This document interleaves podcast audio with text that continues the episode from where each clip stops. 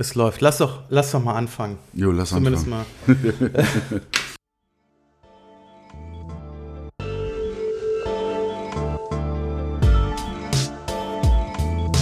Willkommen zu About Bonn, eurem Podcast aus der Bundesstadt. Aufgenommen und produziert in einem Wohnzimmer irgendwo zwischen Kennedy und Nordbrücke. Mit Gästen, die etwas zu erzählen haben über sich selbst und über Bonn. Viel Spaß mit der heutigen Folge.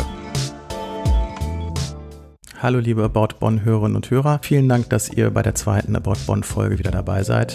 Ich möchte mich erstmal für das tolle und konstruktive Feedback zur ersten Folge bedanken. Inzwischen ist About Bonn auch bei allen Podcast-Anbietern verfügbar, sodass ihr freie Anbieterwahl habt und ich freue mich natürlich über jedes Abo und jede Bewertung. Heute spreche ich mit Seren. Seren ist Gründer und Geschäftsführer der Firma Tritri Games. Seren ist Bonner und thematisiert in seinem Spiel Jessica die Radikalisierung einer jungen Frau. Viel Spaß mit der heutigen Folge. Seren, du, Hi. hi, du bist heute im About Bonn Podcast. Warum bist du hier? Das verraten wir gleich, beziehungsweise werde ich das wahrscheinlich nochmal so in der, in dem Vorspiel des Podcasts nochmal kurz anreißen. Äh, Stellen dich erstmal vor. Ähm, Dein LinkedIn-Profil verrät, du bist Dozent für Medienpsychologie Genau, an der Hochschule für Medienkommunikation und Wirtschaft in Köln. genau. Das ist das eine. Das andere ist, du bist Geschäftsführer, CEO einer kleinen Independent Games Schmiede Genau. Um jetzt mal die Leute abzuholen, Mhm. die jetzt nicht so im Spielen, im Computerspielen drin sind. Ich habe mal eine Zahl rausgeholt. 2020 wird prognostiziert, dass 85,4 Millionen US-Dollar Umsatz weltweit auf die Spielbranche entfallen werden. Da ist alles drin. Konsole, PC, mobiles Gaming, ähm, aber auch Käufe innerhalb von Spielen, was es ja gibt. Das muss man wahrscheinlich Eltern mit Kindern nicht unbedingt erklären, was Ingame-Käufe sind. Die komplette Bandbreite von Spielen. Ähm, man hat bei Spielen immer mal wieder so diesen Punkt, was ist Spielen überhaupt? Das ist irgendwie Beschäftigung. Es gibt immer wieder Diskussionen über Suchtthematiken. Es gibt immer bei Verbrechen, bei Gewaltverbrechen wird immer geguckt, hat der Computer gespielt? Das ist ja dann auch immer so der politische Aktionismus. Klassiker. Auf der anderen Seite haben wir Spiele, die im, im Bildungsbereich sind, äh, Spiele, die ähm, die Kreativität fördern. Also ich glaube, die Bandbreite bei Spielen ist von der Boulevardzeitung bis zum Philosophie-Bestseller. Genauso gibt es die Bandbreite an Spielen.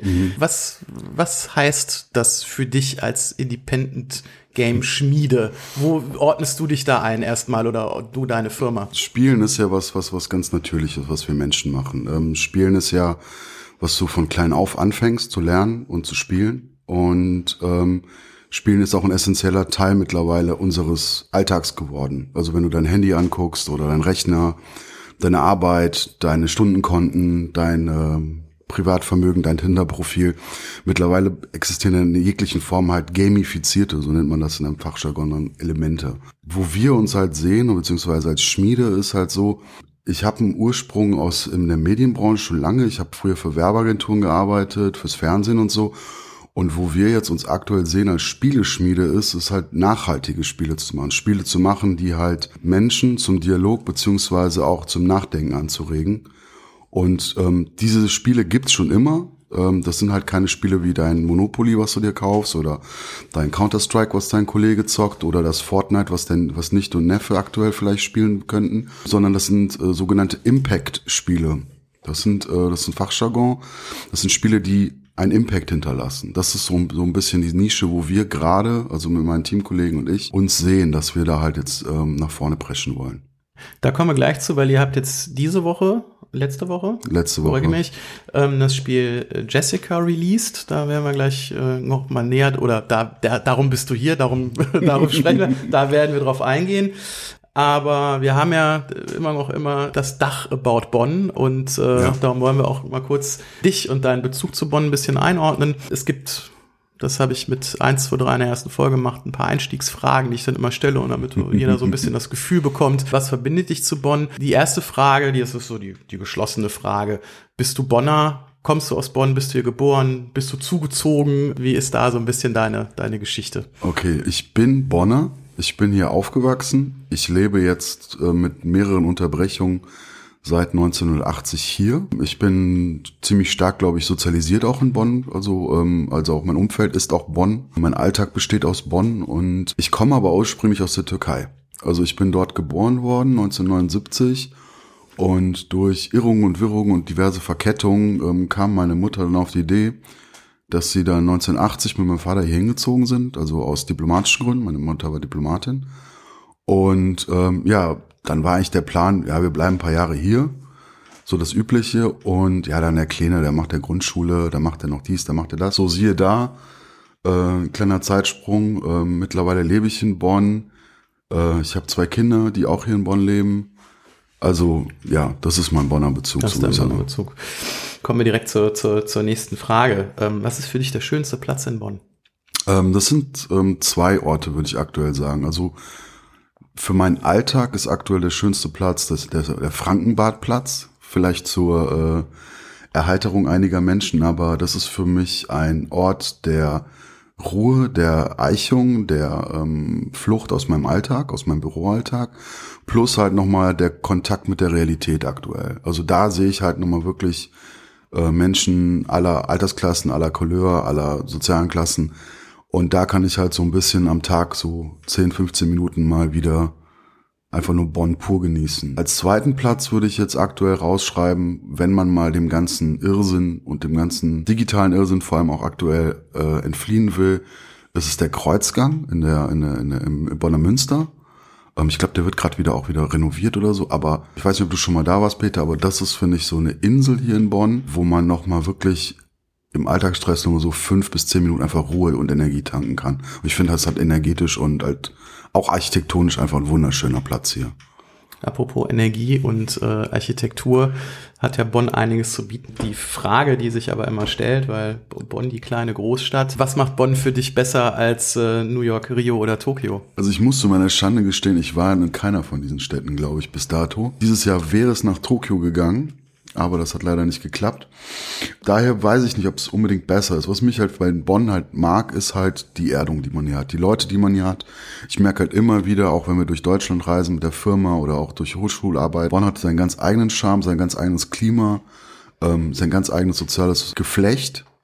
Und was halt auch gut ist, Bonn ist halt ultra verlässlich. Es ist halt nicht die ereignisreichste Stadt, aber du weißt ganz genau, wenn du um die Ecke biegst, da und da ist das und da kriegst du auch das, was du halt haben willst. Ob es jetzt äh, vielleicht früher mal eine gute Party war, jetzt out of Corona Times, oder ob du dein äh, Kaltgetränk haben willst oder ob du ein paar alte Freunde treffen willst. Also das findest du einfach in Bonn. Das ist für mich das, was einzigartig ist. Und es ist halt nicht so versumpft. Also ich habe immer, also ich arbeite halt sehr stark, sehr viel in Köln.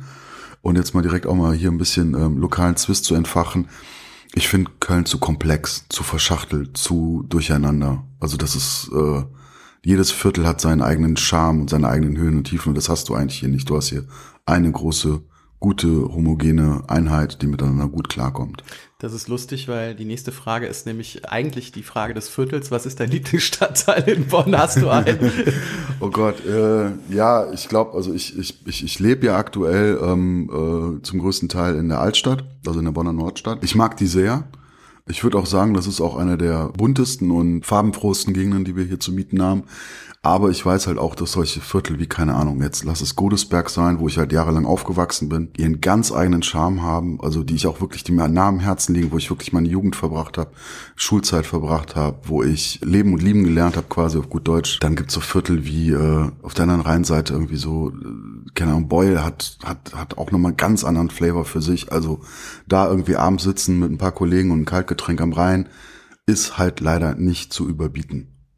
Also du legst dich jetzt nicht wirklich fest. Nee, ich lege mich nicht wirklich fest. Ich glaube, ich bin einfach zu, bin zu sehr, ähm, zu sehr in, in love with the whole city so. Seren, kurz, ähm, entscheide dich. Okay. SWB oder KVB? Beide scheiße. Nein. Die äh, lieben Mitarbeiter und Mitarbeiterinnen der beiden, äh, beiden ähm, sind bestimmt total nett, aber suboptimal, sagen wir es mal so rum. Die Altstadtkneipe oder die Cocktailbar Poppelsdorf? Oh, die Altstadtkneipe, definitiv. Kölsch oder Pilz? Pilz. Mapert oder Römermatt? Mapert. Sommer oder Winter? Sommer. Sommer. Ich glaube, das äh, bleibt die Standardantwort. Ich glaube, ich muss die Fragen ändern. Wir haben gerade gesprochen über Jessica. Nein, wir haben noch nicht gesprochen über Jessica. Ähm, das ist euer Game, das ihr jetzt veröffentlicht habt. Genau.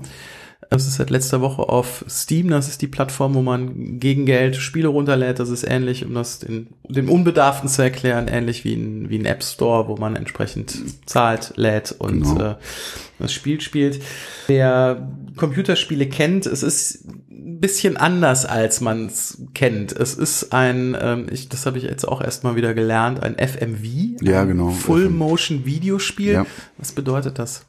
Full Motion Videospiel, das heißt auf gut Deutsch, ähm, Größteil, äh, der größte Teil der Inhalte, die du in diesem Spiel quasi konsumieren kannst, im klassischen Sinne, sind halt mit einer realen Darstellerin, also mit einer Theaterschauspielerin, in unserem Falle mit der lieben äh, Lisa Sophie Kuss, zusammen abgedreht worden. Und ähm, mechanisch, also spielmechanisch, musst du es dir ungefähr so vorstellen, als ob ich dir meinen Laptop geben würde.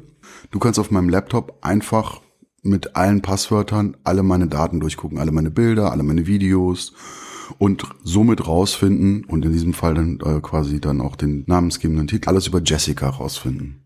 Du hast mir nämlich gesagt, Peter, ich komme gerne in deinen Podcast, mhm. aber du musst das Spiel vorher spielen. ja, bitte.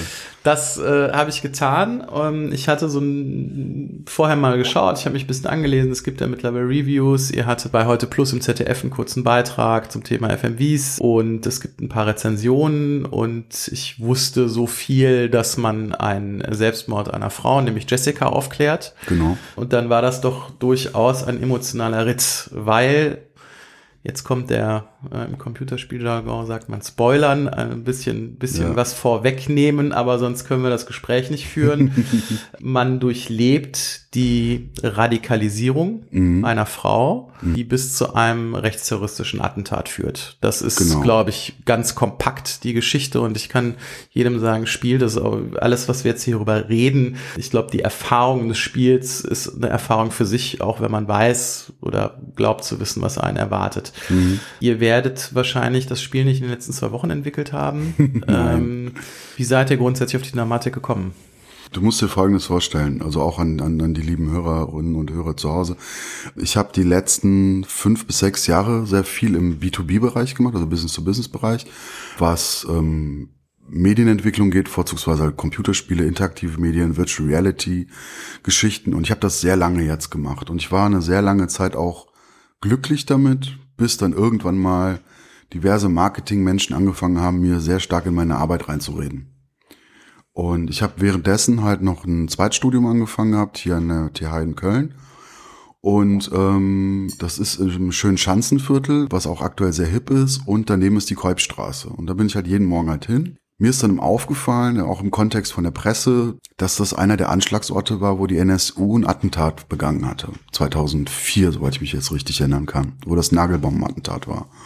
Und das war so dieser Moment eines Morgens, wo ich gedacht habe, krass, das ist genau bei dir um die Ecke, also da, wo ich jetzt gerade quasi einen Großteil meiner Arbeitszeit verbringe.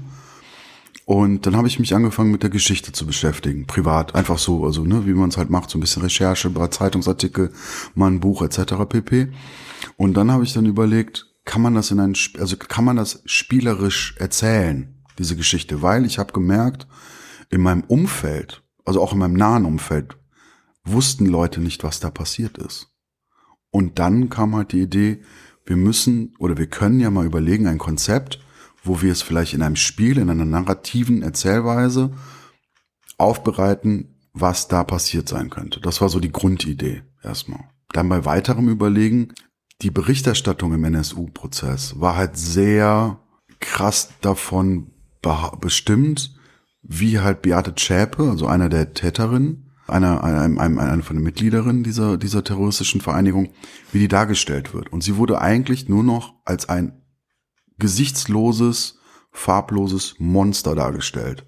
Und was dann der nächste Schritt war in meinem Kopf war, was muss ein Mensch durchleben, dass er seinem Umfeld und seiner Gesellschaft so etwas Schlimmes antut.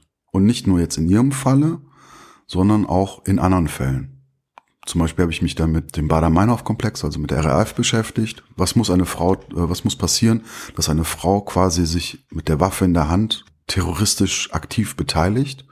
Ähm, zu dem Zeitpunkt waren wir genau noch in dieser IS-Debatte. ne, was, was, was passiert gerade in Syrien? Der Krieg war gerade aktuell. Und das war so der Grundstein, den wir gelegt haben. Der Grundstein für Jessica. Also Jessica ist auch eine Ableitung von den Morden, von den Cheska-Morden, so wie sie nachher genannt worden sind. Und das war dann so quasi, ja, die Basisidee, mit der ich dann damals zu Pia und Sarah hingegangen bin, so, hey, hättet ihr mal Interesse, mal was auch in die Richtung zu machen? Wir reden jetzt, das fällt mir auf, über Jessica, mhm. über, über die Taten von Jessica. Mhm. Da haben wir jetzt den, den Punkt, wahrscheinlich auch die Kritik, die du ab und zu mal hörst. Ähm, mhm. Es geht um den Täter. Und genau. dann hast du natürlich ganz oft diesen Punkt, ähm, warum geht es nicht um die Opfer? Warum geht mhm. es um den Täter oder die Täterin in dem Fall? Die Entscheidung deshalb war relativ schnell, weil ähm, indem wir auch diesen lokalen Bezug dazu hatten. Also genau, ne, ihr müsst dir vorstellen, ich gehe jeden Morgen an diese Straße vorbei, wo diese Bombe explodiert ist. Ich habe quasi jeden Morgen diesen Menschen in die Augen geguckt, die ähm, unter diesem Attentat gelitten haben. Unter anderem auch darunter gelitten haben, dass die Staatsgewalt, also die Polizei in diesem Falle, auch den Leuten halt auch zum Beispiel auch mafiöse Verbindungen äh, unterstellt haben. Da wurden Familien quasi regelrecht äh, malträtiert, sage ich jetzt mal ganz böse.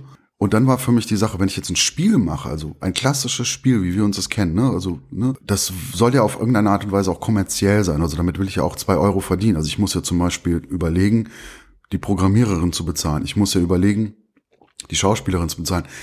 Wie kann ich es rechtfertigen, dass ich mit etwas Geld verdiene, worunter Menschen gelitten haben? Und da war für mich die Sache, dass ich die Opfer ausklammern will, bewusst da schon gemacht, was vielleicht nicht unbedingt in aller Menschen Sinn das Beste ist, aber damit wusste ich halt, okay, ich werde mich jetzt nicht auf dem Leid von Familien, die da wirklich jetzt seit Jahrzehnten traumatisiert sind, drauf ausbreiten müssen. Also dieses Wagnis wollte ich auch nicht eingehen. Hast du dadurch, du hast ja gerade gesagt, ähm, es wurden ja erstmal mafiose Strukturen vermutet seitens mhm. der Sicherheitsbehörden. Ganz oft auch die Boulevardzeitung ging ja auch mit dem, mit dem Schlagwort die Dönermorde ja. an die Öffentlichkeit. Hast du da, du hast ja gerade erzählt, dass du selber äh, einen Migrationshintergrund hast, du bist in der Türkei geboren. Hast du da neben diesem Bewusstsein, hier ist eine Bombe hochgegangen, auch es hätte mich treffen können, wenn mhm. ich am falschen Ort gewesen bin, wenn ich in der Kolbstraße zu dem Zeitpunkt gewesen wäre, wenn ich mit Freunden, Bekannten äh, rumgehangen hätte, mhm. die für die Menschen, die diese Gräueltaten getan haben, falsch ausgesehen hätten? Oder hast du das doch schon sehr mit Abstand betrachtet und gesagt, hier ist eine Bombe hochgegangen, hier ist was passiert, aber hast das jetzt nicht persönlich auf dich bezogen? Ich will deine Frage äh, beantworten, aber mhm. durch ein bisschen anderen Ansatz. Für mich war die Grundprämisse, wenn du durch solch eine Straße gehst, wo 10, 15 Jahre vorher solch eine tragische Tat stattgefunden hat, dann müsstest du eigentlich davon ausgehen, dass all diese Menschen sehr traurig sind und auch traumatisiert sind und geschlagen und gezeichnet sind von diesem Schicksal. Ich persönlich hatte bis jetzt äh, das Glück, nicht in so einer Situation stehen zu müssen, kann aber eine Sache ähm, als Anekdote mal einbringen, weil die letzten Jahre waren ja immer wieder von Anschlägen auch, sage ich mal, im näheren europäischen Umfeld auch immer wieder gezeichnet. Ne? Das ist ja allen bewusst, ob es jetzt äh, Paris war, ob es jetzt irgendwie in Berlin war. Ich will das auch gar nicht jetzt alles aufzählen, aber was du immer gemerkt hast, war für mich, egal wie sehr diese Menschen oder diese hassgetränkten Menschen diese Gesellschaft ins Wanken bringen wollten, ob das jetzt eine Beate Zschäpe ist oder irgendeinen äh, äh, Attentäter, der äh, im Bataclan angreift. Sie haben es nicht geschafft. Sie haben es nicht geschafft, unsere Grundwerte ins Schwanken zu bringen. Und da weiß ich halt, da habe ich Bilder im Kopf noch, wo ähm, das Attentat im Bataclan stattgefunden hat. Am nächsten Tag hat ein Bekannter von mir in Paris mit seiner Lebensgefährtin zusammen die Champagnerflaschen geköpft und hat dem ISIS Fick dich Videos geschickt. Also, ja, also die haben halt wirklich sich da hingesetzt und haben gesagt, ihr könnt uns unserer Ideale, unserer Werte, unserer Gemeinschaft nicht nehmen, egal wie schlimm es ist. Und das war für mich dieses Zeugnis und auch diese Motivation hinzugehen. Ja, du bist vielleicht ein Monster. Ja, du bist, hast vielleicht äh, eine sehr traurige Geschichte.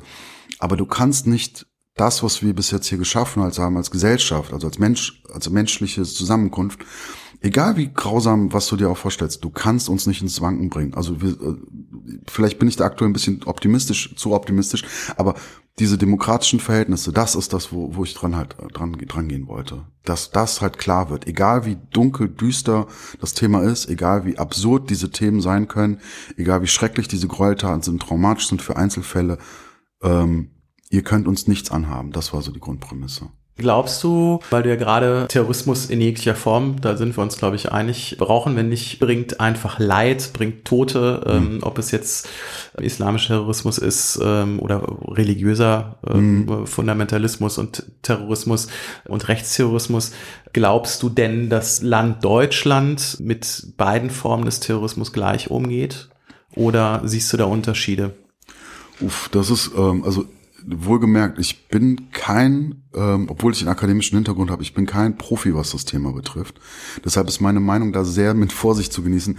Ich glaube, dass Deutschland sehr gut mit diesen Themen umgehen kann. Ich glaube, wir haben in Deutschland die guten Mittel. Es gibt aber viele Störfaktoren aktuell, ob das jetzt irgendwelche äh, ehemaligen Mitarbeiter beim Nachrichtendienst sind oder ob das irgendwelche Aufarbeitungsproblematiken sind, im Fall jetzt spezifisch im NSU-Fall oder so. Da gibt es definitiv ähm, Nachbesserungssachen, aber ich muss halt zugeben, ich lebe halt seit 40 Jahren auch hier, ich muss dieses Vertrauen haben, meine Kinder leben auch hier, dass das System hier funktioniert. Also wir müssen darauf vertrauen, weil ansonsten würde ich gar nicht sowas machen wollen. Also so, so wüsste hätte ich nicht die Grundlage, das, das zu betreiben, also auch nicht dieser, diese Art von ähm, Medienentwicklung. Wie waren die Reaktionen? Also mit wem hast du im Vorfeld gesprochen? Hast du mit ähm, Behörden gesprochen? Hast du mit Förderern gesprochen? Hast du mhm. mit vielleicht Politikern, Lokalpolitikern gesprochen? Hast gesagt, passt auf, ich mache da was äh, im Rahmen eines Computerspiels, was bis jetzt so noch nicht gemacht worden ist. Ich persönlich kenne jetzt kein Spiel, das wirklich äh, hochaktuell politische Themen in dieser Form aufgreift mhm. und auch in dieser emotionalen Intensität aufgreift. Von meiner äh, Einschätzung her müsstet ihr doch eigentlich offene Türen einrennen. Bei Schulen, bei Politikern, ähm, bei jeglichen Bildungseinrichtungen. Wie sieht das aus? Oh, das ist, das war ganz unterschiedlich, weil im Endeffekt, ähm, das ist jetzt eine Reise von fast über zwei Jahren gewesen. Also das fing halt an der Hochschule an, an der TH in Köln am Cologne Game Lab. Und wir hatten relativ schnell ähm, Unterstützung seitens des Instituts. Also die hochschulseitige Unterstützung hatten wir. Somit konnten wir halt quasi ein bisschen auf die Infrastruktur zugreifen, wir konnten ein bisschen zumindest unsere Grundrecherche durchführen. Was dann sehr interessant war, war, dass Leute, die mit den Fällen direkt in Kontakt waren, also wir haben ja auch Experten angeschrieben, die waren auch sehr bereit, uns zumindest grundlegende Informationen zu geben. Also die haben uns Informationen gegeben darüber, wie zum Beispiel hier, ähm, das und das müsst ihr beachten, da ist noch nicht ganz sicher. Und der Chepe verlief zu dem Zeitpunkt ja auch noch, also da waren auch noch viele Fragezeichen in der Luft. Was dann ein interessantes Szenario war, war dann, wir hatten quasi diesen Backup von der Hochschule bekommen. Und jetzt musst du dir einen riesengroßen Saal vorstellen, mit 40, 50 Menschen, die da geladen waren. Und in der ersten Reihe saßen nur Politiker. Unterschiedlichsten Couleurs. In der zweiten Reihe saß nur die Presse. Und in der dritten Reihe saßen wir Entwickler, unterschiedlichsten Couleurs auch wieder. Und äh, ich erinnere mich da noch, dass eine unserer äh, Dozentinnen die Projekte, die aktuell in der Hochschule sind, vorgestellt haben. Da waren die unterschiedlichsten Spiele dabei, irgendwelche Plattformer, Jump'n'Run, Simulation, bla bla bla. Und als dann gesagt worden ist, dass es auch ein Team gibt, was sich gerade mit dem NSU-Komplex beschäftigt, hast du gesehen, wie die erste und zweite Stuhlreihe komplett fünf Zentimeter nach hinten durchgerückt ist. Und da wussten wir schon, okay, wir sind an etwas dran. Und innerhalb von paar Wochen kamen die ersten Leute auch auf uns zu. Ähm, wir hatten auch die Möglichkeit, mit diversen Historikerinnen und Historikern zu reden.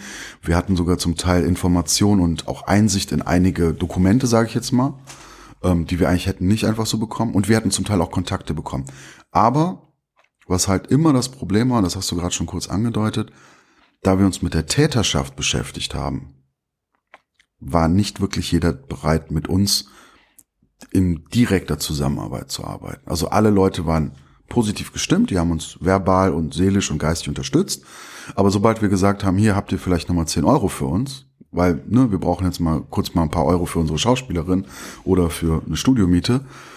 Da waren die Leute dann so, ja, nee, hm, ich weiß nicht, äh, muss ich mal abklären. Also da waren die Leute wirklich reserviert. Und das war zum Teil ein sehr krasser Bummer.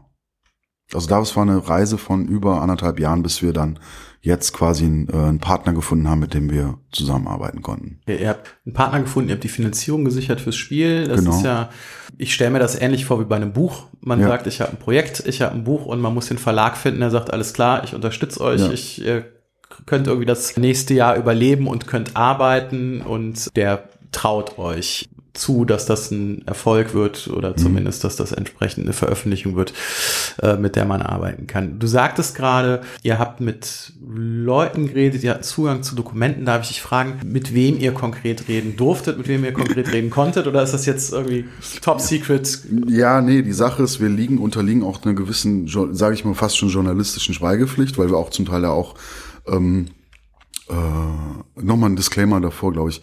Die Geschichten, die ihr in Jessica durchlebt, das sind, also beziehungsweise die Jessica euch da auch erzählt von ihrem Leben, sind echte Geschichten. Also das sind alles der Wahrheit entsprechende Geschichten. Und ich war zum Beispiel auch ähm, in äh, Jena, in Lobeda vor anderthalb Jahren, hier vor zwei Jahren genau, äh, und habe mir da auch angeguckt, wo äh, Beate Zschäper aufgewachsen ist. Ich habe mir mal den Ort angeguckt. Ich wollte mal wissen, was ist das überhaupt für ein Stadtteil? Wo, woher kommt die? Und ähm, im Zuge dessen haben wir natürlich auch Dokumente gesehen, haben wir mit Leuten geredet, haben wir mit Anwälten geredet, die zum Teil, zum Teil auch ihr Fachwissen im juristischen Bereich uns auch näher gebracht haben. Und ähm, da kann ich leider nichts dazu sagen, also das darf ich auch leider nicht, weil ich habe da auch den Leuten auch versprochen, also auch den unterschiedlichsten Leuten, dass ich sie da auch vor weiteren Komplikationen schützen will. Schade. Ja, nee, alles gut. Also wie gesagt, ähm, weil da halt auch wirklich Geschichten dabei sind. Und wir haben gerade zum Beispiel, es gibt, es gibt eine Szene in dem Spiel, da geht es um eine, eine Demonstration in Frankfurt. Und äh, jetzt habe ich schon fast zu viel verraten, weil bei Jessica wird es nicht erwähnt, dass es in Frankfurt ist. Und diese Demonstration hat wirklich auch so stattgefunden. Also das, was da passiert ist, dieser Vorfall, wenn ihr das spielt, wenn ihr das seht, das ist wirklich auch so passiert. Und das finde ich ist so eine krasse Geschichte. Ich mag eigentlich das Wort krass in dem Bezug gerade nicht, aber das ist so ein intensives äh, Erlebnis, dass wenn ich heute noch die Geschichte höre, wie Lisa Sophie äh, sie noch quasi quasi uns uns näher bringt, dass ich heute immer noch Probleme habe, diese Geschichte zu hören. Also weil ich weiß, dass es so passiert ist. Wie habt ihr euch denn sonst in den Komplex eingearbeitet? Ihr habt Geschichten, ihr habt mit Menschen geredet, ihr stellt in dem Spiel eine, eine komplexe Person dar. Also man, man durchlebt quasi, äh, das habe ich gerade äh, eingangs gesagt, den, die Radikalisierung einer total normalen Frau. Darum hatten wir auch das Thema die Tätersicht. Wie entwickelt man sowas? Redet man mit Leuten? Holt man sich Psychologen dazu? Was liest man dazu? Wie, wie gestaltet man ähm, diese erstmal fiktive Figur, dass sie auch so glaubwürdig äh, inhaltlich rüberkommt? Das eine ist natürlich die Performance der Schauspielerin, die, äh, wie ich jetzt einfach mal sagen muss, hervorragend ist. Danke. Das andere ist natürlich, dass es inhaltlich stimmig sein muss und glaubwürdig sein Mhm. muss. Und ich äh, hatte das Gefühl, ihr habt auch den Anspruch, nicht nur glaubwürdig zu sein in der Welt des Spiels, Mhm. sondern auch dieses Gefühl zu vermitteln, so ist das in der Welt da draußen. Wir hatten eigentlich relativ, also die, die Anfangsrecherche, die ersten paar Wochen waren einfach ein sehr, sehr einfaches Spiel, weil dank der öffentlich-rechtlichen äh, Berichterstattung in diesem NSU-Komplex hatten wir Zugang zu einem immens großen Fundus an Dokumentation über das NSU-Trio. Und mal ganz ehrlich, wenn du dir dann Tag um Tag diese Dokus reinziehst, daneben noch irgendwelche Berichte liest, dann daneben noch, ähm, ich glaube die Süddeutsche war das damals, die haben noch den, die haben quasi den, den Gerichtsverlauf noch quasi in Audioform noch gepackt. Da war das Futter war schon da. Was dann das nächste war, war für mich, was muss passieren, dass eine Frau in diesem Fall zu überhaupt zu so einem krassen radikalen Aktivismus halt überspringt. Und dann habe ich angefangen, zum Beispiel mich mit dem Bader-Meinhof-Komplex zu beschäftigen. Dann habe ich zum Beispiel halt wirklich die ganz alten und ganz klassischen Bücher rausgeholt und habe dann angefangen, mich da reinzulesen. Habe mich dann auch zum Teil halt auch in die, ähm, ich glaube, war das der Schmidt, der hat, glaube ich, auch mal so ein äh, relativ langes Interview darüber gegeben. Und genau, und dann ging es halt weiter. Und ähm, das Interessante war, wir haben ja zum Teil dann mit Lisa im Dialog den Charakter entwickelt. Wir haben halt so Potholes entwickelt, so wir nennen das Potholes in dem, in dem. Ich weiß gar nicht, was der deutsche, was adäquat dazu wäre. Also Erklär es einfach. Potholes. Also quasi, wir haben die Schlüsselmomente von Jessicas Leben niedergeschrieben, haben gesagt, das und das und das und das muss passieren. Das ist das, was passieren muss. Das ist das, was wir erzählen wollen. Dann haben wir zum Teil einige Texte vorgeschrieben, also sind auch einige Texte wirklich hart geskriptet. Dann habe ich mir einfach vorher äh, eine Stunde Conan der Barbaren geguckt und danach im Anschluss einfach nur American History X. Dann war ich quasi schon in dieser martialischen Stimmung, um das zu schreiben. Und dann haben wir halt mit Lisa halt dann gesagt, so, und den Rest improvisierst du bitte. Und da war halt dann wiederum das Handwerk von Lisa, die halt als professionell gelernte äh, Theaterschauspielerin halt quasi dann on the board war, eigentlich nur noch abfragen. Also ich habe ihr Stichworte in den Raum geschmettert, sie hat es mir entgegengebracht. Und da war halt dann die Recherche, und das ist dann halt die Krux dahinter, wo sind die Sachen, die einem Menschen am meisten wehtun? Also was sind, was muss bei einem Menschen, äh, der gerade sich im Teenie, im heranwachsenden Alter befindet, was sind die Stützen, die man ihm wegnehmen kann oder was die ihm weggenommen werden? Das kann Familie sein, das kann Bildung sein, das kann ähm, bei der Findung der sexuellen Identität sein. Und dann sind wir halt hingegangen und haben gesagt, okay, und jetzt bauen wir die einzelnen Elemente zusammen. Und das war dann halt der Punkt, wo wir dann einfach nur noch on the fly gedreht haben. Um es den Leuten nochmal zu erklären, die jetzt zuhören. Wir haben ja ähm, dieses Full-Motion-Video, man hat ja nicht ein Video, das man mhm. durchguckt. Es gab früher diese Videos, wo du man so ein bisschen entscheidet dich hatte, ne? Äh, machst mhm. du jetzt das oder das und dann geht der Film, das Video anders weiter. Man hat, wie du gerade erzählt hast, auch diesen, diesen virtuellen Desktop, wo man sich durch Chats arbeiten muss. Genau. Ähm, wo man auch Familienmitgliedern chatten muss, wo man äh, entsprechend nach einer Stichwortsuche schauen muss, auf welche Videos stoße ich. Und man hat diese ein bisschen Detektivarbeit mhm. und nach und nach entschlüsselt sich so diese, diese Person. Darf, darf ich da kurz einwerfen? Das Darfst ist? Das ist noch viel einfacher eigentlich, also für jemanden, um sich das bildlich vorzustellen, was ich immer gesagt habe. Du musst dir einfach vorstellen, du sitzt abends auf deiner Couch und hast dein Tablet auf deinem Schoß und fängst an, dir ein Rezept über Bolognese anzugucken. Ja? Auf YouTube oder mhm. auf irgendeiner anderen Streaming-Plattform. Und merkst auf einmal, dass du nach drei Stunden bei Katzenvideos angekommen bist. Mhm. Und dieser Flow, dieser Suchbegriff-Hack, den du da reinmachst, ne, den ballerst in die, oben in diese kleinen, das ist eigentlich genau unsere Spielmechanik. Also das ist genau das, was, was passiert. Du kriegst ein Stichwort, ah, Kindheit, zack, gibst es ein und hast danach direkt fünf Videos über die Kindheit. Das fügt sich dann zu diesem Gesamtbild der Jessica zusammen, genau. wo dann halt das Thema Selbstmord entsprechend aufgearbeitet wird und halt in diese komplexe Thematik fällt. Ich hatte dich gerade ja persönlich gefragt, als ob du ähm, selber aufgrund deines, deines Hintergrunds einen Bezug hattest auf mhm. zur Kolbstraße und gesagt hast, oh, das hätte mir auch passieren können. Hast du auch grundsätzlich dieses Thema Alltagsrassismus verarbeitet. In diesem Spiel, in dieser, in diesem, in dieser Komplexität hast du das nur auf Jessica bezogen. Ich frage deshalb so konkret, weil natürlich, wenn ihr vor zwei Jahren angefangen habt zu entwickeln, in der Zeit ist unfassbar viel passiert. Oh ja, ähm, wir oh ja. haben Hanau, ja, wir haben, wir sind jetzt Anfang September, wir hatten diese unsäglichen Bilder aus Berlin, wo Rechtsradikale versucht haben, den Reichstag zu stürmen. Wir haben Verschwörungstheorien, wir haben ganz viele Themenkomplexe, äh, wo man sich fragt, was ist denn jetzt hier plötzlich passiert? Wie hast du das empfunden, insbesondere weil ihr euch genau mit dieser Terrorthematik beschäftigt habt, die ja auch nicht nur als Terrorthematik zu sehen ist, sondern halt in einem großen Komplex, der sich ja auch ein bisschen rauskristallisiert und sich ja auch in, in, in Bevölkerungsschichten drängt, wo man eigentlich nie gedacht hätte, dass das hat da keinen Platz. Wie, wie, wie kommt das dahin? Ihr kommt ja eigentlich zur richtigen, zur richtigsten Zeit mit diesem Spiel um die Ecke, um zu sagen, hey Leute, guckt mal, was passieren kann. Das ist eigentlich auch eigentlich der, das Traurigste an der ganzen Geschichte, meiner Meinung nach, weil das, was du da inhaltlich konsumierst aktuell bei Jessica, war bereits schon vor fast genau zwei Jahren schon abgedreht. Das war schon fertig zu dem Zeitpunkt.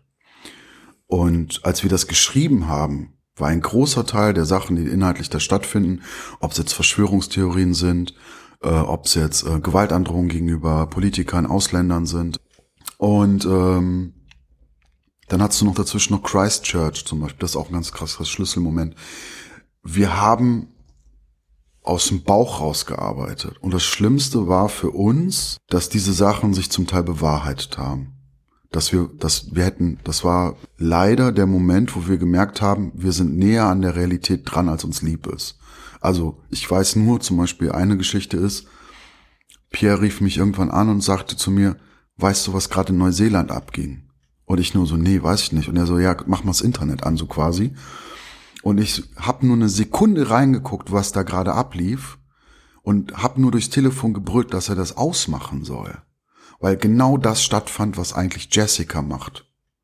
Und das war für mich, also das war der Moment, wo ich gedacht habe, okay, wir schießen gerade hier übers Ziel. Es kann, es, es kann sein, dass wir gerade hier auf dem falschen Weg sind.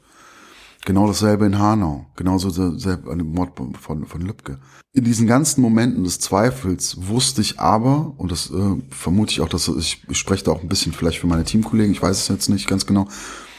Okay, scheiße, wir sind auf dem richtigen Weg. Scheiße, also wirklich, das war halt die, das war dieses Gefühl, was wir hatten. Und dieser dieses Thema des Alltagsrassismus, das, was ich vielleicht merke, wenn ich mich hier mit meinem Vermieter gestritten habe vor Jahren oder ähm, wenn die Bäckereifachverkäuferin vielleicht jetzt gerade nicht so nett war oder äh, in der Behörde, wo mir dann irgendwie auf einmal angewiesen wird, ob ich nicht einen Dolmetscher mir zuwünscht. Äh, ich muss zugeben, ja, den gibt's, der ist nicht gut. Das ist strukturell ein Problem, was wir hier haben, aber nicht nur hier, sondern auch überall. Aber das, was halt da stattfindet, diese, dieser gewalttätige Übergriff, dieses Vigilante, dieses Ich bin jetzt das Gesetz, dieser Moment war für uns eigentlich nur so ein kleiner blasser Schimmer am Horizont und wurde halt leider jetzt zur Realität und hat mich dann im Endeffekt als, sage ich mal, als Medienschaffenden bestärkt, dass wir da weitermachen müssen, weil wir können jetzt nicht aufgeben. Wir dürfen halt nicht, sage ich jetzt mal, den Bösen äh, in Anführungsstrichen die Bühne überlassen. Hast du durch deine Recherchen, du hast gesagt, du hast mit Menschen gesprochen, du hast Geschichten aufgenommen, ihr habt euch damit intensiv auseinandergesetzt. Hast du ein ähm, Gefühl dafür bekommen, was in diesen Menschen, die solche Gräueltaten durchführen, vorgeht? Kannst du dir das vorstellen? Kann man das nachvollziehen? Also, ne, der Otto Normalbürger, der sitzt vom Fernseher und denkt sich, was geht hier ab? Ja. Wie kann jemand sowas tun? Mhm. Und wir hatten gerade auch das Thema Täterperspektive. Kann man sich dem nähern in irgendeiner Weise? Ja. Wenn du halt einem Wesen, sei, muss doch nicht mal ein Mensch sein, ähm, und sei er noch so friedfertig und so liebevoll, wie er auf die Welt gekommen ist. Also, ne, wir, wir sagen ja auch in dem Spiel, kein Mensch kommt mit Hass zur Welt. Aber wenn du immer weiter Druck ausübst auf einen Menschen oder auf ein Wesen, ne, auf ein Tier, und wenn du es immer weiter in die Ecke drängst und wenn du es immer weiter ignorierst und wenn du immer weiter draufhaust und die grundlegenden Prinzipien diesem Wesen auch noch abnimmst, sowas wie zum Beispiel Liebe, Vertrauen, Nähe, ja, dann wird dieses Wesen halt Mittel und Wege suchen, um sich selbst als wahrgenommen zu fühlen. Ja, wenn du einen Hund in die Ecke drängst, egal wie freundlich der ist, wenn du immer auf den draufhaust, der wird irgendwann zurückbeißen. Und vielleicht ist das jetzt nicht passend, aber wenn du einem Menschen, ähm, und das ist meine persönliche Meinung jetzt, in den 90er Jahren nach der Wende, wenn du den alles wegnimmst, und ich, das ist das, was ich bei dieser ersten Generation der, sage ich jetzt mal, Neonazis äh, damals so Mitte der 90er sehe, du, du nimmst den alles weg, die Schule, die Bildung, ähm, die Grundstruktur, die familiäre Sicherheit und kümmerst dich nicht um die, dann suchen die sich was. Und der beste, sage ich mal, die beste Basis, das beste Fundament und das einfachste Fundament, was man kriegen kann, ist entweder eine Ideologie, also Nationalität zum Beispiel, oder eine Religion. Das, das kriegst du ganz schnell. Für 10 Cent gebe ich dir eine Nationalität, für 10 Cent gebe ich dir damit eine Identität, gebe ich dir ein Gruppengefühl, gebe ich dir quasi eine In-Group, also das, das gibt es ja auch im wissenschaftlichen In-Grouping, ja, wo du sagst, das sind wir und das sind die. Ja, und sobald du diese, diesen Druck erhöhst und den Leuten dann auch noch im Schluss Umkehr auch noch, die damit auch noch honorierst, also zum Beispiel, ne, wir erinnern uns an so äh, ganz schlimme Bilder, wie ähm, Leute bejubelt wurden, die Brandsätze in irgendwelche Asylantenheime geschmissen haben, wenn du damit die auch noch honorierst mit ihren Taten. Ich weiß nicht, ob die strafverfolgt worden sind, ich habe keine Ahnung, aber die wurden ja wahrscheinlich in der Szene hochbejubelt.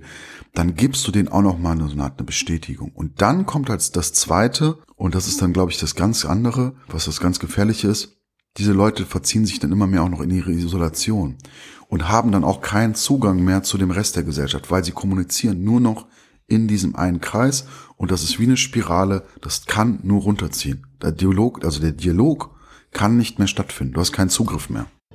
Hier muss ich mal kurz unterbrechen. Ich muss sagen, dass ich Serens Ansatz, dass Radikalisierung ein Schrei nach Anerkennung ist, viel zu wenig Beachtung findet. Dies basiert vielleicht auch auf der Gefährlichkeit einer Täter-Opfer-Umkehr. Zeigt mir persönlich aber, dass wir als Gesellschaft versuchen sollten, aufmerksamer zu sein. Aber jetzt sprechen wir weiter über Social Media und die Radikalisierung in der Filterbubble. Ihr thematisiert das ja auch kurz im Spiel, Thema ähm, Radikalisierung, Filterbubble, Social Media. Wie gefährlich findest du das? Wie ordnest du das ein in der, in der jetzigen Gesellschaft, im ganzen äh, Umfeld des Internets, das Thema Filterbubble, Radikalisierung? Glaubst du, das hätte es vor 10, 15, 20 Jahren so geben können? Oder ist das jetzt einfach eine Sache, mit der wir uns jetzt beschäftigen müssen und die wir nicht mehr wegkriegen? Ja. ähm, ja, ich glaube, ich glaube, das ist das, was ähm, dieses dieses Jahrzehnt prägen wird oder beziehungsweise hat schon angefangen zu prägen. Das Thema Filterbubble, das Thema Social Media, das Thema äh, Medienkonsum, auch äh, sowas so, das Schlagwort auch Medienhygiene, sage ich jetzt aber auch mal ganz kurz, steht bei mir ganz oben auf der Agenda, weil wir einfach auch aktuell zum Teil in unterschiedlichster Weise, und es muss noch nicht mal jetzt ähm, gefährliches Gedankengut sein, von Informationen gerade erschlagen werden. Und meine geschätzte Kollegin, Dr. Urner, sagt da zum Beispiel auch was dazu.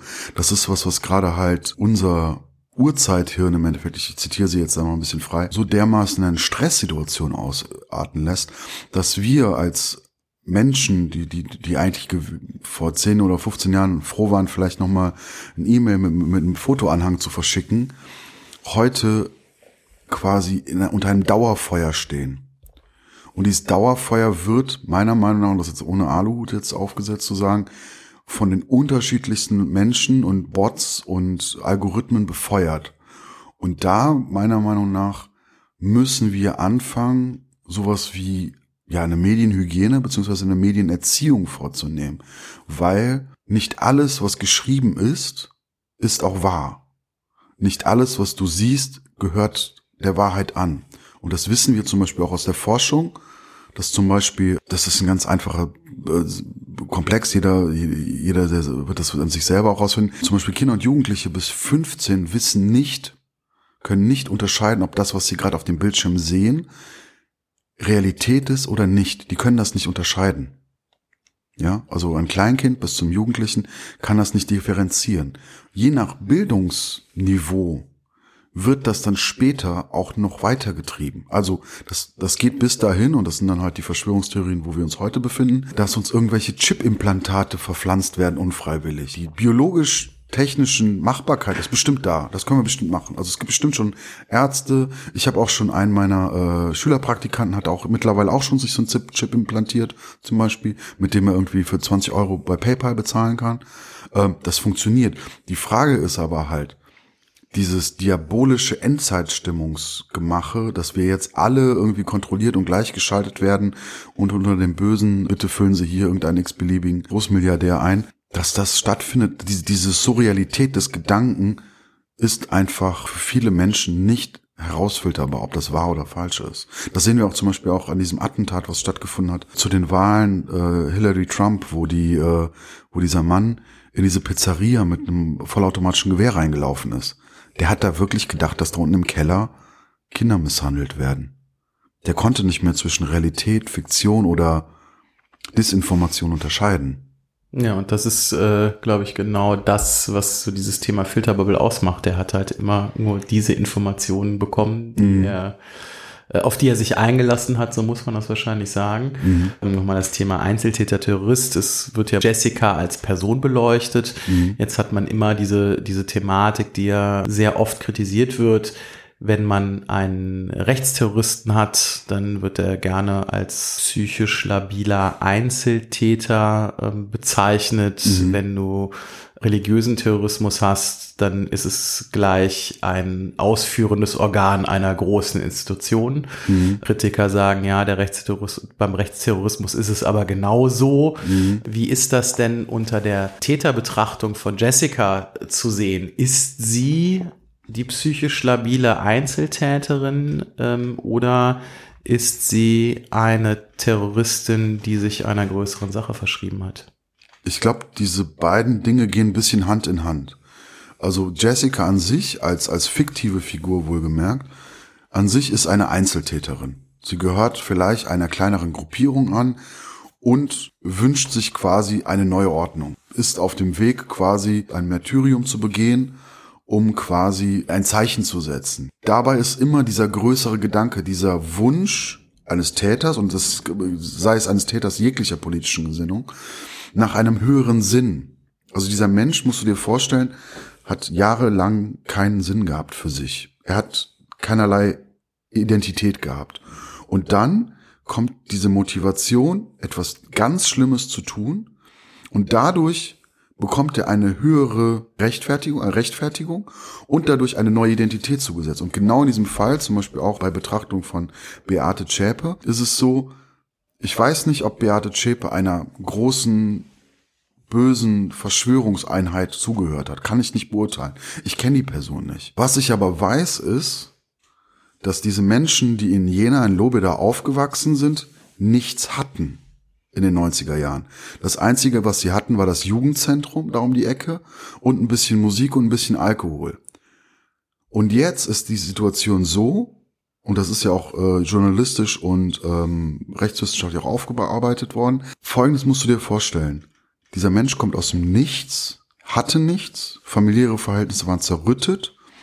Jetzt hat diese Person einen eigenen Friseur, Sie wird von A nach B mit einem Helikopter, mit unter Polizeischutz, mit einem gepanzerten Fahrzeug gefahren. Über sie werden Filme gedreht, Serien gemacht, Videospiele produziert, Podcasts gemacht und am Ende noch, und das ist eigentlich ähm, das, was wo mir regelrecht schlecht geworden ist, als ich es erfahren habe. Ich möchte auch seinen Namen nicht aussprechen, aber ähm, der Täter hier in Schweden, mhm.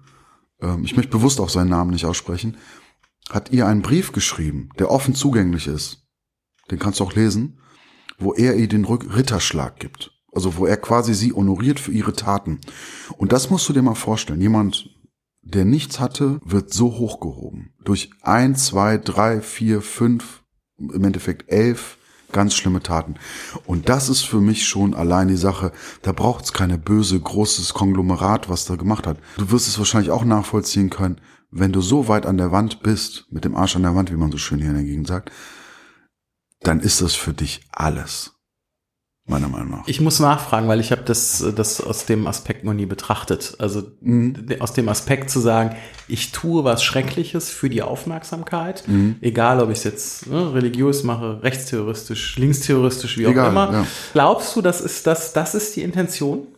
Also ich, ich schaffe mir durch eine Gräueltat Aufmerksamkeit? Ich weiß nicht, ob das genau in diesem Fall so ist, aber ich würde behaupten, bei unserer Recherche, dass mir oft genug aufgefallen ist, dass diese ideologische Verquerung, ne, wir können ja zum Beispiel auch das Beispiel der RAF nehmen, eine Frau wie zum Beispiel Ulrike Meinhoff, die meiner Meinung nach einen sehr hohen Bildungsstand hatte, eine sehr eloquente Rednerin war, eine tolle Frau, eine tolle Journalistin auch noch, die dann irgendwann sich entscheidet, und ich mache das jetzt ein bisschen platitüdenhaft, man möge es mir verzeihen, sich eine Kalaschnikow zu schnappen und gegen den Staat zu kämpfen. Die Frau hatte schon eine Audience, die Frau hatte sich schon, aber sie hat sich in ihrem Wesen, in ihrer Argumentationsweise schon so weit nach hinten gedrängt gefühlt. Sie wurde ja zum Teil auch von ihren Mitstreitern belächelt. Ja, sie wurde zum Teil auch quasi als, ja, die Intellektuelle in der Runde. Die muss ich erstmal beweisen, sage ich jetzt mal ganz vorsichtig.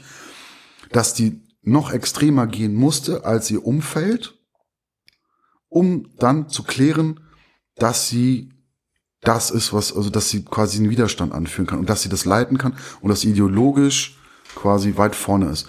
Und das ist das, was meiner Meinung nach, und das, ähm, ne, wir stellen uns vor in den 70er Jahren, 60er Jahren, Entschuldigung, da war das Frauenbild ein ganz anderes. Eine Frau wurde sowas nicht zugetraut. Und dass sie dann auf einmal die Galionsleitfigur der RAF ist, das war nur dem zuzusprechen, weil sie halt auch immer weiter extremer wurde. Meine, also das ist meine ganz persönliche Meinung, ne, das was ich hier sage. Die, die ja, habe ich, ne, danach also, habe ich auch gefragt. Ne, also und, und und daraus honorierst du ja quasi auch, und das sehen wir auch bei anderen terroristischen Aktionen, zum Beispiel palästinensische Attentäter, die äh, das Märtyrium begehen, wenn sie jüdische Busse in die Luft gejagt haben in äh, Ende der 90er. Leute, die nichts hatten, die auf der Straße gelebt haben, haben sich diesen Gurt umgeschnallt, sind los und haben drauf losgeschrien und haben gesagt, so, ich mein Leben muss einen Sinn haben. Ich mache jetzt das, was richtig ist. Ich lag, jagte diese, diesen Bus in die Luft. Da war nichts die hatten nichts mehr zu verlieren, Peter. Die hatten nichts mehr zu verlieren und das ist das ganz, ganz, ganz Tragische. Du hattest gerade auch nochmal das Thema Wir gegen die angesprochen. Das ist ja auch so ein bisschen der Kernpunkt der jetzt in, in allen Radikalisierungsformen, in Social Media, was wir gerade angesprochen hatten, in der Filterbubble, stattfindet. Nehmen wir mal das Beispiel Polizeigewalt. Äh, sagt jemand, die Polizei macht einen guten Job, ist er direkt rechts. sagt jemand, äh, kritisiert jemand die Polizei, ist er direkt ultra links. Ähm, es ist kaum noch gefühlt Dialog möglich, wo man sagt, hey, es gibt Probleme. Grundsätzlich ist das aber ein guter Job, den die machen. Das ist jetzt nur mhm. ein Beispiel. Glaubst du, es ist alles zu verfahren oder glaubst du, wir kriegen diese Wir gegen die Thematik nochmal durchbrochen und finden zu einem Dialog? Und zwar nicht, ich sag jetzt bewusst nicht zu beiden Seiten, sondern aller Meinungen, aller Strömungen. Schaffen wir es nochmal miteinander zu reden oder wird sich das verhärten? Ich glaube, da, dass wir uns da gerade einem Scheideweg befinden, weil ich bin jetzt auch wieder vorsichtig, weil dann auch man wir wieder auch wieder da nicht wirklich hundertprozentig Fakten mir vorliegen, aber wir sehen an Amerika zum Beispiel gerade ganz krass die Spaltung der Gesellschaft. Du hast Partei A, Partei B. Und wir sehen auch bei den Meinungen, auch die, die, auch die Meinung, die du vorhin auch gesagt hast, diese ganz krasse Spaltung. Also entweder bist du A oder du bist B. Dazwischen C gibt's nicht mehr. Und ich habe letztens zum Beispiel versucht, mit einem Freund, einem Kollegen zu, zu verstehen, wie Twitter funktioniert zum Beispiel. Also ich habe Twitter nicht verstanden und habe da gemerkt, dass alle Leute gleichzeitig ihre Meinung rausschreien. Auf demselben Lautstärkepegel. Also jeder hat zu allem eine Meinung.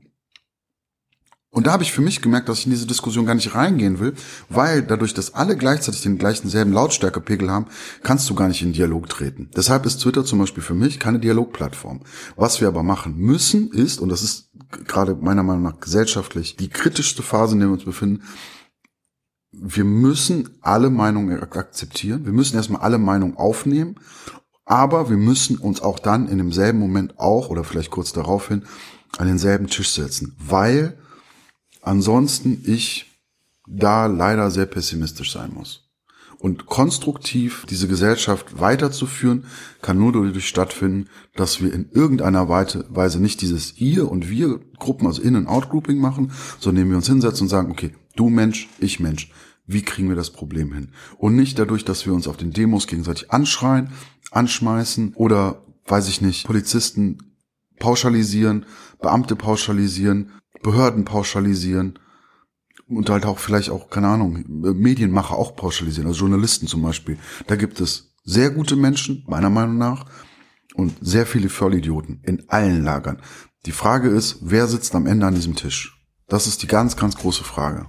Eine Frage, die ich dazu noch habe, zu diesen Worten. Wie geht's mit Jessica weiter? Ihr seid jetzt eine Woche auf dem Markt. Mhm. Ähm, wir haben darüber geredet, ihr habt ein breites Spektrum, was ihr ansprecht, inhaltlich. Ihr seid, ich glaube, es ist auch provokativ, weil es gibt so noch nicht in der, in der, mhm. in der Szene. Wo geht der Weg hin mit diesem Spiel? Also Jessica hat folgende Intention. Jessica war nie dazu gedacht, irgendein großer Blockbuster zu werden. Also es ist kein Fortnite. Ne, das wussten wir von Tag eins.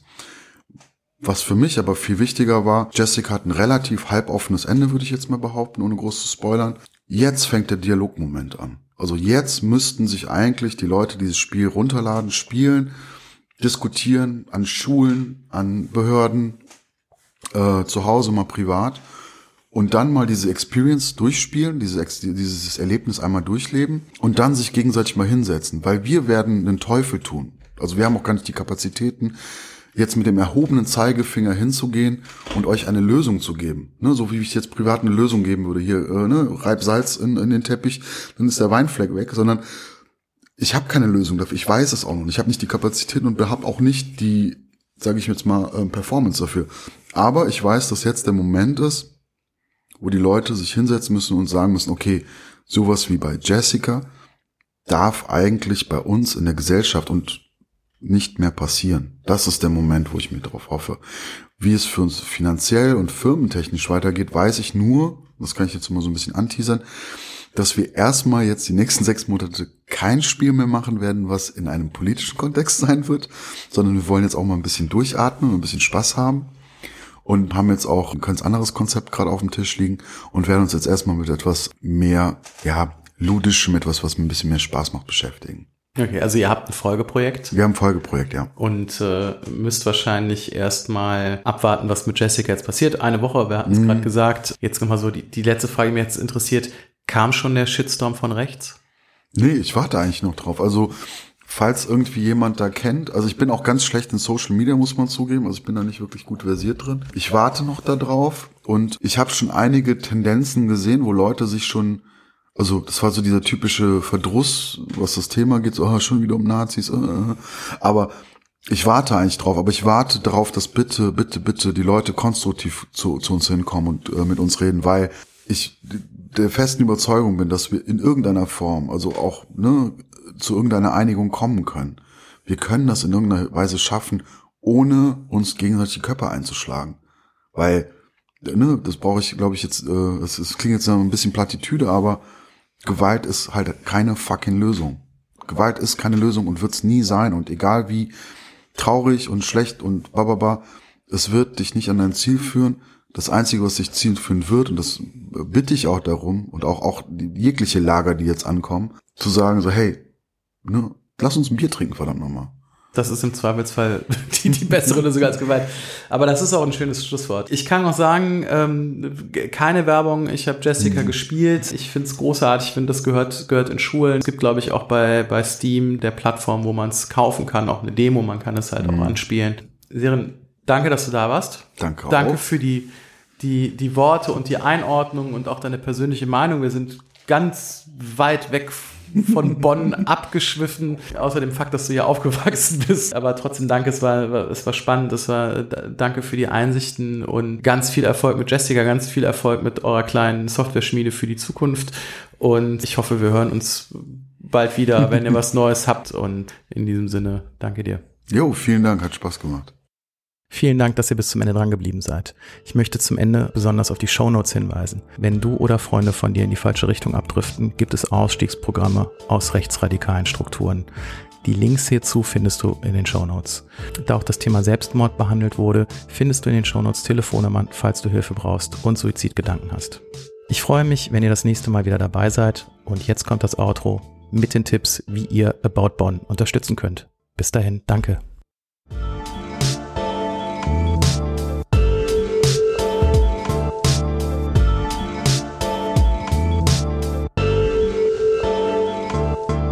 Das war About Bonn, euer Podcast aus der Bundesstadt. Wenn euch der Podcast gefällt, abonniert uns, sagt es weiter und besucht uns auf Instagram, Facebook oder aboutbonn.de. Dort erfahrt ihr außerdem, wie ihr das Format unterstützen könnt. Vielen Dank fürs Zuhören. Bis zum nächsten Mal.